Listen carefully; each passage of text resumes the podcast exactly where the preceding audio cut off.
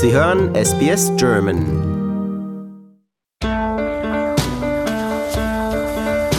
Herzlich willkommen zum Podcast Abenteuer lesen.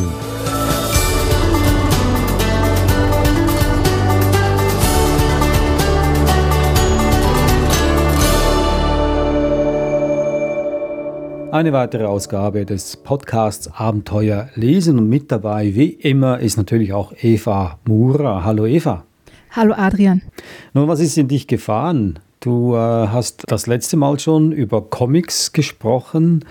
Ich mag ja Comics auch, also keine Frage. Aber mir fällt auf, dass das so quasi zu deinem äh, Lieblingskind geworden ist in letzter Zeit, weil auch heute geht es um das Thema Comics. Ja, das stimmt, aber aus einer anderen Perspektive.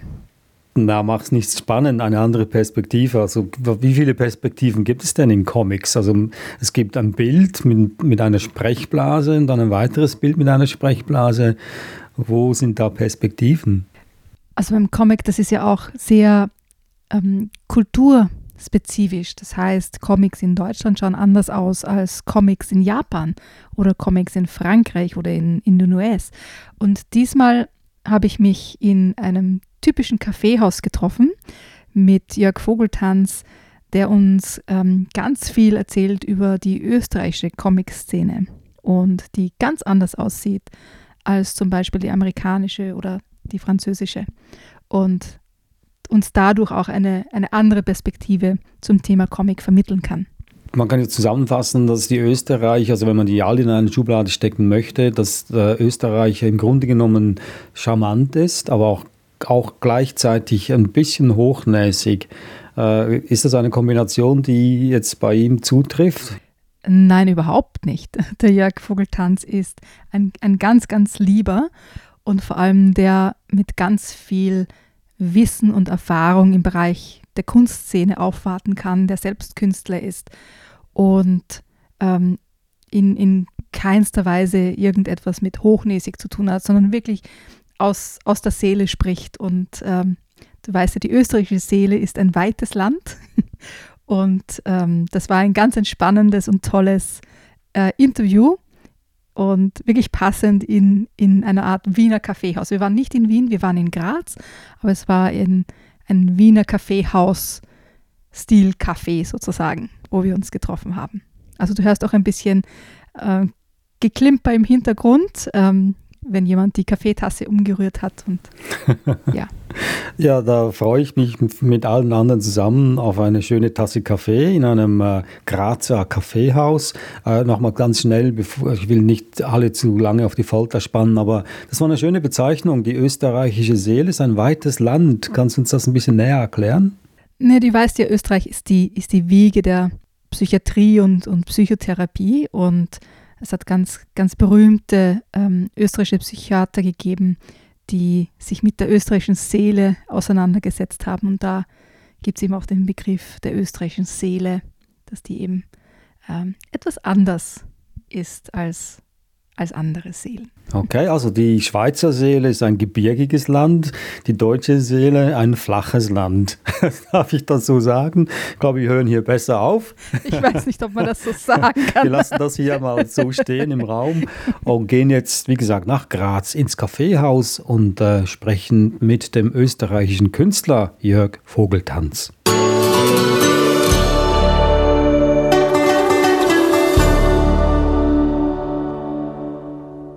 Ich war ursprünglich schon immer fasziniert vom Comic, also ich habe schon als Jugendlicher immer so Comics gezeichnet und eigentlich war es damals, weil mein Studium war 88 bis 92 und da hat es ja keine gescheiten Filmgeschichten gegeben, also kein Equipment, das man sich leisten konnte als Durchschnittsbürger. Heute wäre es leichter und ich wollte eigentlich immer Film machen. Und das war für mich keine Möglichkeit, weil ich wollte nicht weg aus Graz damals. Ich war, bin ja relativ jung Vater geworden im Studium. Dadurch ist es dann auch etwas schwieriger geworden, wegzugehen. Auch finanziell war es schwieriger. Und im Endeffekt war es so, dass das Bühnenbild am nächsten für mich am Film in Graz dran war und das Comic war von der Grafik und vom Illustratorischen am nächsten dran an Film, weil das einfach eine sequentielle Kunstform ist. Und du kannst eigentlich in einer Kurzform Filme erzählen. Aber ich würde nach wie vor gerne einiges, was ich gezeichnet habe, verfilmen. Aber dazu fällt mir momentan noch das Budget. Du bist ja ein Experte für Comic, für die Comic-Szene in, in Österreich. Was, was läuft da jetzt gerade? Was, was gibt es so Neues zu berichten über Comics in Österreich? Ein Experte wäre zu viel gesagt. Ähm, äh, die interessanteste Entwicklung ist eigentlich in den letzten Jahren, weil das hätte sich keiner erwartet, das Projekt von Harald Havers in Wien, der, der eigentlich ein viel größerer Comic-Experte ist als ich, der hat ähm, vor einigen Jahren das Projekt Ash, Austrian Superheroes, gestartet, auf Basis der Idee, dass man doch auch in Österreich im deutschsprachigen Bereich sowas wie ein Marvel-Universum gründen könnte und das sich auch selbst ernst nimmt. Natürlich in Österreich ist immer ein bisschen mit Augenzwinkern und mit Schmäh, wie man so schön sagt, dabei. Aber ähm, es ist eigentlich die Idee, dass man Superhelden in der europäischen, österreichischen Umgebung aufbaut und eine Art coole Identität für Leute aufbaut. Und das hat mir ganz gut gefallen, weil das war die Idee von einer der ersten Comics von mir, so eine Conspiracy Theory Geschichte um einen Geheimagenten, um einen Auftragskiller, wo er gesagt hat, eigentlich ist es doch lustig, wir wachsen auf mit amerikanischen Vorbildern, was ja kein Problem ist. Aber irgendwie haben wir dadurch keine Identifikationsmöglichkeit außerhalb irgendwelcher miefigen Dinge, die es bei uns gibt, ja, und außer Trachten und, und Jodeln, ja. Warum kann man nicht eine coole neue äh, Jugendbewegung starten, indem man sagt, wir machen eine interessante Parallelrealität auf und sagen, da kann man sich wiederfinden? Und wenn man zum Beispiel dann in Wien oder in Graz durch eine Straße geht, ist das dann so wie New York, wo der Spider-Man geturnt hat, man geht durch die Straße, ah, da ist der Captain Austria oder, das, oder der Bürokrat, einer der Figuren, äh, gegangen. Und dann haben wir uns gedacht, eigentlich ist das eine lustige Idee. Und das Spannende daran ist, es hat tatsächlich auch kommerziellen Erfolg. Es verkauft sich sehr gut, es geht jetzt schon, glaube ich, ins war jetzt bin ich überfragt, aber es sind mehrere Jahre jetzt schon, wo es läuft. Es gibt drei Sammelbände, ich glaube drei Sammelbände mittlerweile schon. Es hat sogar einen deutschen Ableger schon gegeben davon, der aber jetzt wieder erfolglos, glaube ich, eingegangen ist. Aber das ist eine interessante Entwicklung. Parallel dazu gibt es halt das Klassische bei uns, weil es ja von der Förderstruktur und von der Finanzstruktur und auch von der Produktionsstruktur einfach zu klein ist, das Land.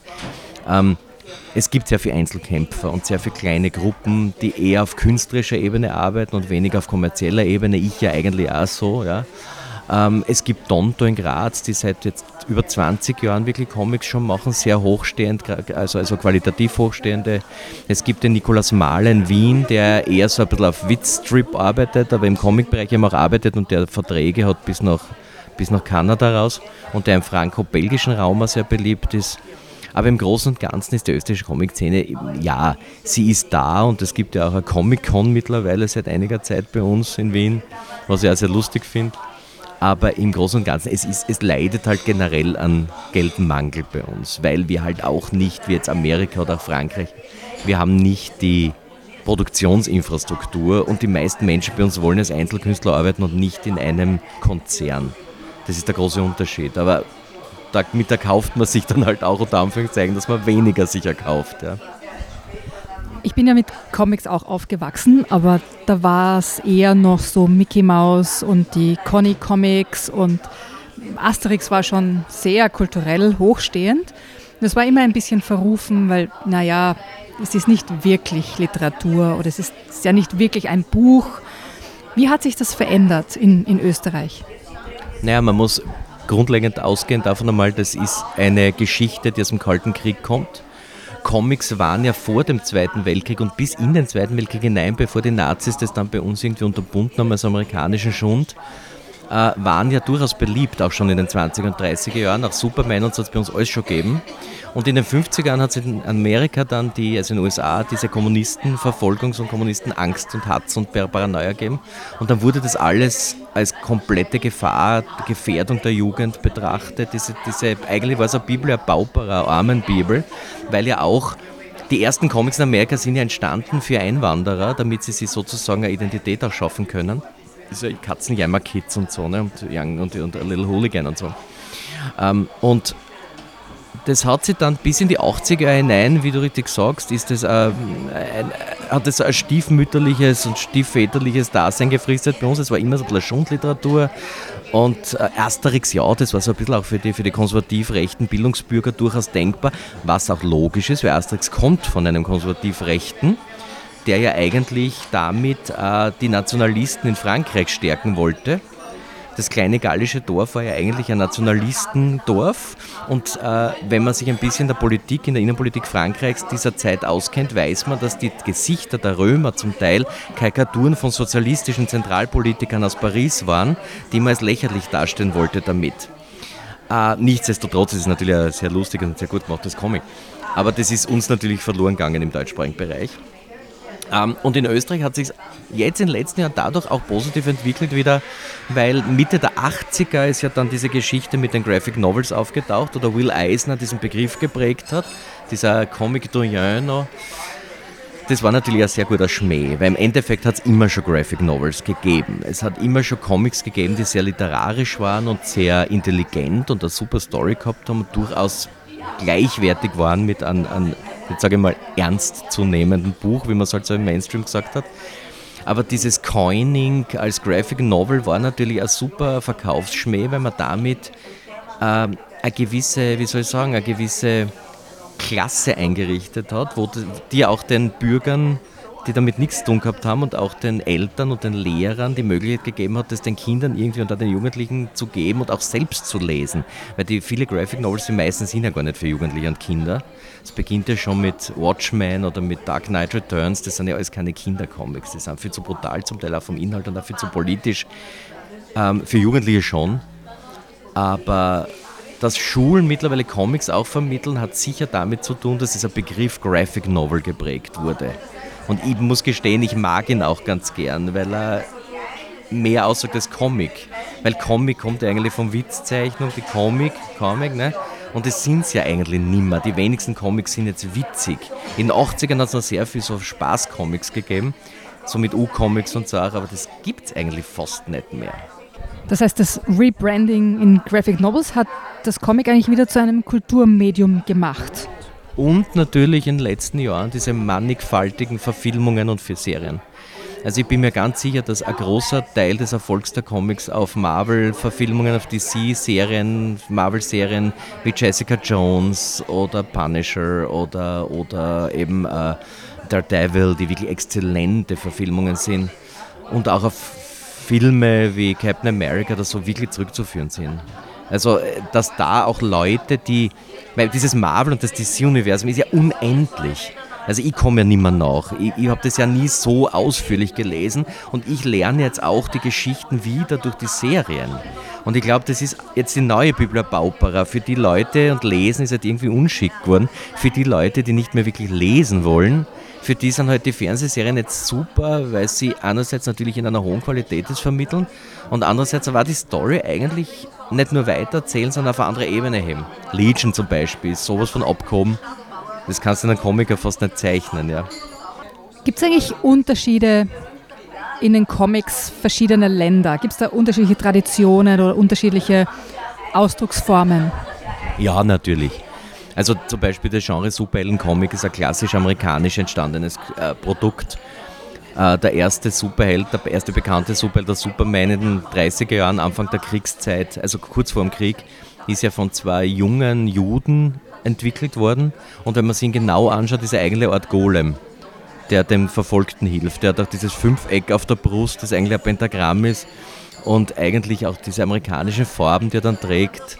Äh, und äh, das ist das amerikanische Genre eigentlich. Was natürlich auch, da haben wir mit Havers damals geredet, mit Harald, über, wie wir, wie wir, wie wir über die Superhelden geredet haben in Österreich, der Spider-Man hätte ein Wiener Problem oder in Graz, weil bei uns sind die Oberleitungen der Elektrizitätsversorgung eben Oberleitungen, die an, in der Luft sind. Und in Amerika sind die unterirdisch verlegt, also in den großen Städten. Und ein Spider-Man würde sich anders als in New York bei uns sofort in irgendeiner Stromleitung verheddern, wenn er sich von, abgesehen davon, dass dreistöckige und fünfstöckige Häuser keine gute Kulisse für jemanden sind, der übermenschliche Fähigkeiten hat. Da brauchst du übermenschliche Häuser. Also das ist schon irgendwie so ein amerikanisches Produkt. Die in den 60ern hat sich dann diese U-Comic-Szene entwickelt, eben als Widerpart auch und in der Zeit der, auch der 60er-Bewegung, der Drogenbewegung, um jetzt sozusagen das ein bisschen zu brechen, was eh spannend ist und das Psychologische zu führen. Es hat dann eine ganz starke Tradition später gegeben mit Art Spiegelman und Maus, diese ganzen gesellschaftspolitischen Comics, die ganz spannend sind, die aber eigentlich eher schon, da komme ich ins nächste, in den franco-belgischen Bereich spielen. Und der ist halt auch zwar industriell, aber der ist halt von einer größeren Vielfalt geprägt gewesen, ist in den letzten Jahren aber eher ein bisschen am Abstinken.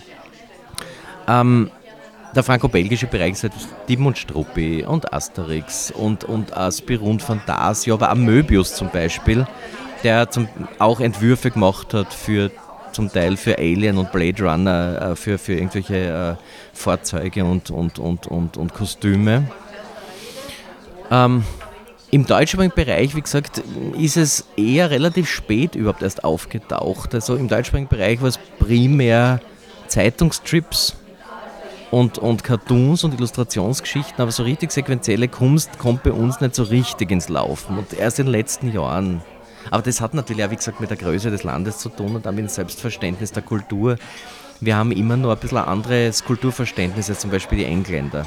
Bei den Engländern wiederum gibt es ganz abgehobene Leute, wie Alan Moore oder Grant Morrison, die ganz stark in eine esoterische Richtung gehen, ganz stark in eine gesellschaftskritische, punkige Richtung gehen, in eine chaosmagische Richtung gehen. Es gibt, also so wie es auch in Fernsehserien und Filmen, ich persönlich habe eine große Vorliebe für England, was das betrifft, weil ähm, die englischen Graphic Novels und die englischen Comics und auch die englischen Fernsehserien sind eigentlich momentan, finde ich, eine der interessantesten.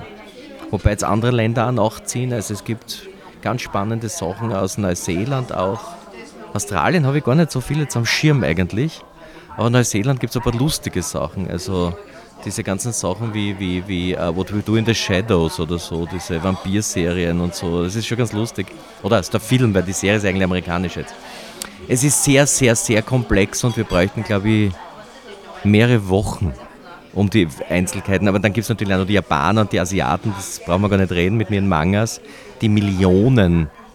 Das ist eine eigene Welt, ja, also das kann man sich gar nicht vorstellen, was dort abläuft, aber das ist auch traditionell, weil wenn man sich die japanischen Farbholzschnitte der letzten paar hundert Jahre ansieht, also 200 Jahre ansieht, merkt man auch, wo es herkommt. Also es war jetzt vor kurzem bei unserer Ausstellung über japanische Farbholzschnitte und ich bin dort mit offenem Mund gestanden. Das war zum Teil 18. Jahrhundert und das sind so moderne Grafiken gewesen, dass ich mir gedacht habe, ich schaue mal Manga an. Also es war schon ganz spannend, wie diese Tradition eigentlich da eingreift. Ja. Da besteht ja noch Hoffnung für die österreichische Szene. Wir haben ja noch nicht ein paar hundert Jahre an, an Vorerfahrung sozusagen. Was sind so deine nächsten Projekte im Zusammenhang mit, mit Comics?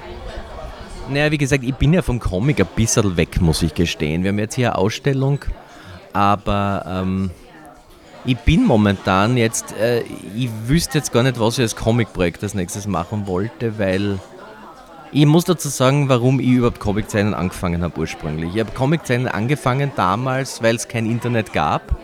Ich keine Vergleichsmöglichkeiten, keine großen hatte. Äh, und ich wollte Comics machen, die ich nicht bekommen habe im Handel. Mittlerweile muss ich allerdings gestehen, finde ich ganz viele Comics, die ich so haben möchte im Handel. Und ich bin jetzt ein bisschen desperat, was das betrifft, wie man bei uns so schön sagt, weil ich mir sage, hm, jetzt würde mich eher interessieren, an die nächste Ebene zu gehen. Und ich bin ja eigentlich jemand, der gern spartenübergreifend arbeitet, was bei uns extrem schlecht vermarktbar ist. Aber ich wollte immer Kombinationen aus Comic, Film, Video machen. Das hat mich immer sehr interessiert. Also vielleicht wird es ja mal was. Ich habe ja ein paar Sachen nur im Betto wir haben vor Jahren einmal eine Fernsehserie, einen Pilotfilm, einen zweieinhalbstündigen gedreht zu einer, zu einer Fernsehserie als Skizze, die aber halt auch ein bisschen gefloppt ist natürlich, weil es halt ein Laienprojekt war, es war ein Amateurprojekt. Und es war eigentlich dazu da, den Leuten zu sagen, so, das machen wir als Laien, aber jetzt hätten wir gerne Geld damit. Wir, das hat niemand verstanden bei uns. Jeder hat geglaubt, das ist schon das fertige Produkt. Okay. Scheitern gehört zum Künstlerdasein, ist wichtiger als Erfolg in Wirklichkeit. Es gehört einfach dazu. Ich glaube, dass man beim Scheitern, das klingt jetzt so wie Fuchs und saure Trauben, aber man lernt mehr. Wenn man immer noch Erfolg hat, das ist zwar wunderschön und pusht dann und ist, ist, ist halt äh, sexuell befriedigender irgendwie, aber es ist nichts, was einen weiterbringt. Weiterbringen tut an, dass man wirklich sehr blutige Nase holt und dann sagt, okay, aber ich mache jetzt weiter, das interessiert mich jetzt. Also ich möchte wissen, wie weit ich da gehen kann und ich bin ja jemand, der es nicht leicht entmutigen hat von sowas. ich habe noch zwei abschließende Fragen. Das erste wäre, was war das Buch, das dich am meisten beeindruckt oder beeinflusst hat in, in deinem Leben bisher? Oh mein Gott, das ist ganz furchtbar, so wie der Lieblingsfilm. Das ist bei mir ganz unterschiedlich, weil das ist epochenabhängig. Alle paar Jahre lese ich, ich lese wirklich sehr viel und alle paar Jahre lese ich halt irgendein Buch, das mich besonders beeindruckt. Ich könnte es jetzt gar nicht sagen. Was Was ist das letzte Buch, das du gelesen hast, das dich wirklich beeindruckt hat? Ich lese gerade ein Sachbuch, das mich sehr beeindruckt, von Jeffrey Kripal. Das ist ein Religionswissenschaftler amerikanischer, der mehrere Bücher zum Thema, auch über Comics übrigens was geschrieben hat, nämlich äh, Mutants and Mystics. Und der Jeffrey Kripal ist ein Vertreter der Humanities, der sagt eben, dass wir mit unseren Vorstellungen die Realität beeinflussen. Und äh, sein, letztes, sein Buch, das ich jetzt gerade lese, ist The Flip, wo es eben darum geht, äh, um diesen Flip-Effekt des westlichen Menschen, wenn er draufkommt, hoppla, es ist ja nicht alles Materie, sondern eigentlich sind wir Emanationen einer geistigen Welt und die Materie ist auch nicht irgendwie Gestalt gewordener Geist, sondern es ist einfach nur Geist, den wir halt als Materie wahrnehmen, ja? also Ausdruck von etwas. Und das habe ich schon ganz beeindruckend gefunden. Also ich bin momentan ein bisschen auf dem Trip, dass mich das sehr interessiert. Ich mache ja gerade Yoga wieder ein bisschen. du hast vorher gemeint, du bist sehr früh Vater geworden. Welche Rolle haben Bücher und Vorlesen in, in der, deiner Vaterrolle gespielt? auf jeden Fall eine sehr große Rolle, weil, weil ich der Meinung bin, dass das ganz spannend für ein Kind ist, mit solchen Sachen in Verbindung zu kommen. Und ich habe versucht, einerseits natürlich schon ein bisschen gestaltend einzugreifen, aber meine Frau und ich haben beide eigentlich auch versucht, unserem Sohn eine möglichst große Freiheit bei der Auswahl zu geben. Wir haben hin und wieder ein bisschen eingegriffen, wenn wir der Meinung waren, naja, hm, könnte eigentlich schon besser machen. Ne? Aber im Endeffekt waren wir eigentlich immer der Meinung, Lesen und auch Müßiggang und einmal faul sein und nicht immer tüchtig sein und nicht immer irgendwas machen müssen. Er schafft Kreativität und ein bisschen einen wachen Geist und deswegen ist Lesen natürlich auch ganz was Wichtiges. Aber ich habe mir mit ihm Filme angeschaut und Fernsehserien angeschaut. Also ähm, ich habe jetzt nicht altersgemäß wirklich schon natürlich bis zu einem gewissen Grad aber ich habe ihn eigentlich schon relativ früh aussuchen lassen, was er erträgt und was nicht. Und das können Kinder ganz gut, wenn man sie lässt. Und natürlich hat es eine große Rolle und ich finde es eigentlich sehr tragisch, wenn ich jetzt meine Studierenden anschaue, zum Teil, Lesen ist sehr unmodern geworden. Sehr. Schade. Da rennst du mir offene Türen ein. Also ich hoffe immer noch, dass das Lesen wieder einen Aufschwung hat. Und in Australien scheint es so zu sein, dass also die zumindest die Kinderbuchszene ist sehr, sehr aktiv. Also ich hoffe, dass, da doch, dass es da doch einen Umschwung gibt. Letzte Frage. Was ist das Buch, das du am häufigsten verschenkt hast? Gottes Willen, das sind Fragen. Fragen. Ich glaube, ich mein ganzes Leben noch nie ein Buch zweimal verschenkt. Außer eigene, die ich gemacht habe. Aber Bücher von wem anderen habe ich nie mehrfach, glaube ich, verschenkt. Also ich, ich suche eigentlich immer, wenn ich ein Buch verschenke, suche ich es mir danach aus, wie der oder die Lesende oder dem, der, der die Beschenkte ist. Also ich kaufe jetzt nicht Bücher, weil sie mir gefallen, ich kaufe Bücher, weil ich versuche herauszufinden, ob sie dem anderen gefallen könnten. Und da springe ich manchmal über meinen Schatten. Ne? Also ich würde natürlich jetzt niemandem die Biografie von Sebastian Kurz schenken, aber äh, oder mein Kampf. Aber ähm, ich, ich schaue bei Geschenken danach, dass der andere damit erfreut hat und nicht, dass ich mich damit verwirkliche. Weil das ist irgendwie, finde ich ein bisschen, weiß nicht, da bin ich irgendwie zu gut erzogen dafür.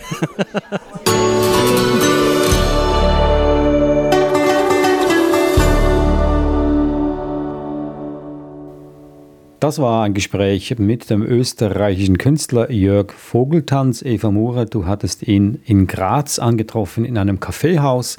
Äh, das war wirklich ein charmantes Gespräch und auch die Tasse Kaffee hat wunderbar geschmeckt. Ich kann nur empfehlen, dass Sie auch auf die Webseite gehen von Jörg Vogeltanz. Die ist ganz einfach sich zu merken, vogeltanz.at. Und ist eine Webseite, die sehr, sehr, sehr ausschweifend ist. Man kann einiges entdecken hier, viele, viele Kunstbilder, auch kleine Filme und natürlich äh, Comics und sonst, was alles Kunst ist, auch Skulpturen. Und also es lohnt sich da auf diese Webseite zu gehen, vogeltanz.at.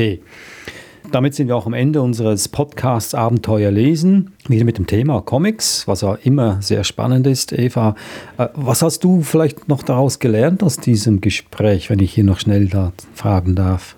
ich habe nicht gewusst, dass es österreichische Comics gibt und dass es österreichische Superhero-Comics gibt, schon gar nicht.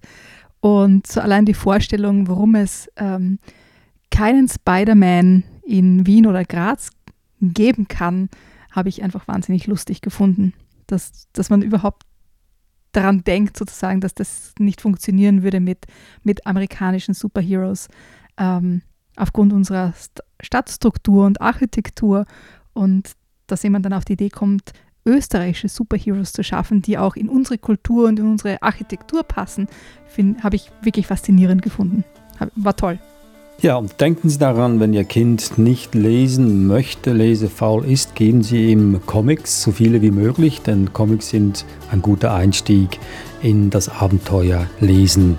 Wenn Sie noch mehr von uns hören möchten, gehen Sie doch auf die Webseite sbs.com.au-german, dann auf Themen klicken und dann Abenteuer lesen. Wir haben noch ganz, ganz viele andere Episoden.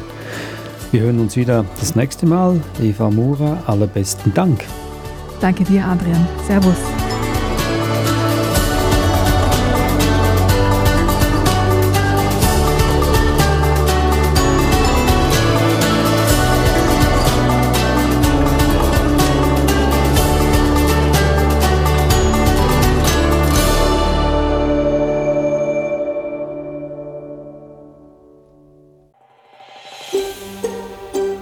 Lust auf weitere Interviews und Geschichten?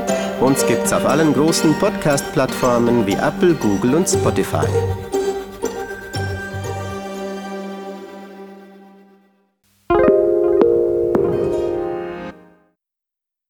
SBS is Australia's most trusted multilingual broadcaster. Our listeners are loyal, highly engaged, and have supported countless local businesses. We offer advertising packages for businesses of all sizes. Our experienced sales team will guide you through the process of owning a great campaign. Bring your own ad or have our production team make you something in one of our 68 languages.